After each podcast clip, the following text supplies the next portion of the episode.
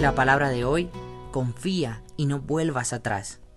La lectura de esta mañana comienza con Hebreos 10, versos 35 al 39.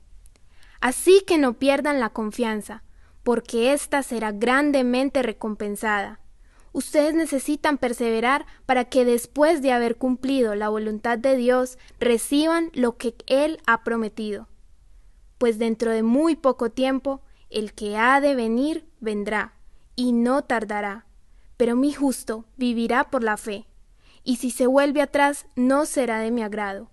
Pero nosotros no somos de los que vuelven atrás y acaban por perderse, sino de los que tienen fe y preservan su vida.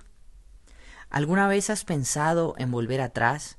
Retroceder ha sido una opción, producto del desánimo. La palabra perseverar indica mantenerse firme y constante. Y claro que no es nada fácil. Se dificulta cuando las circunstancias que vivimos nos impiden vivir nuestra vida de esta manera. Pero el Señor hoy nos muestra que la perseverancia trae bendición, trae confianza y gran recompensa, de la misma manera que es necesario hacer una cosa, cumplir su voluntad.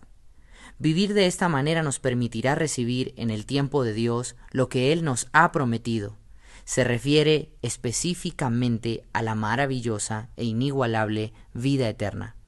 En el verso 37 nos muestra una realidad que cada vez está más cerca. El que ha de venir vendrá y no tardará. En principio pregúntate, ¿estoy cumpliendo la voluntad de Dios? Pero ahí no termina, ya que toca una vez más el tema de la perseverancia. Dice en el versículo 38, parte B, si se vuelve atrás, no será de mi agrado. El volver atrás en la vida del cristiano no puede ser una opción. Eso demuestra una inconstancia y una falta de fe. Esto se ha convertido en el talón de Aquiles del cristiano en su cotidianidad.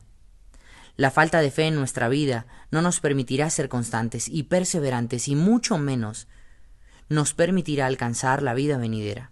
El verso 39 simplifica y aclara todo, ya que cuando tenemos nuestra fe cimentada en Jesucristo, perseverar será fácil, ya que habremos sido ejercitados en el cumplimiento de su voluntad. Volver atrás no será una opción, porque estaremos esperando lo mejor que podremos recibir de su parte, y es la vida eterna. Recordemos lo que dice Lucas, capítulo 9, verso 62. Jesús le respondió, Nadie que mire atrás, después de haber o después de haber puesto la mano en el arado, es apto para el reino de Dios. No se trata solo del acto en sí, el verdadero problema está en cuando el volver atrás comienza a ser una opción en nuestra mente. Por esto, la invitación es a que permanezcamos teniendo fe en lo que llegaremos a tener, esa promesa de Dios, y no retrocedas, confía en Él y avanza de su mano. Este fue el mensaje de hoy.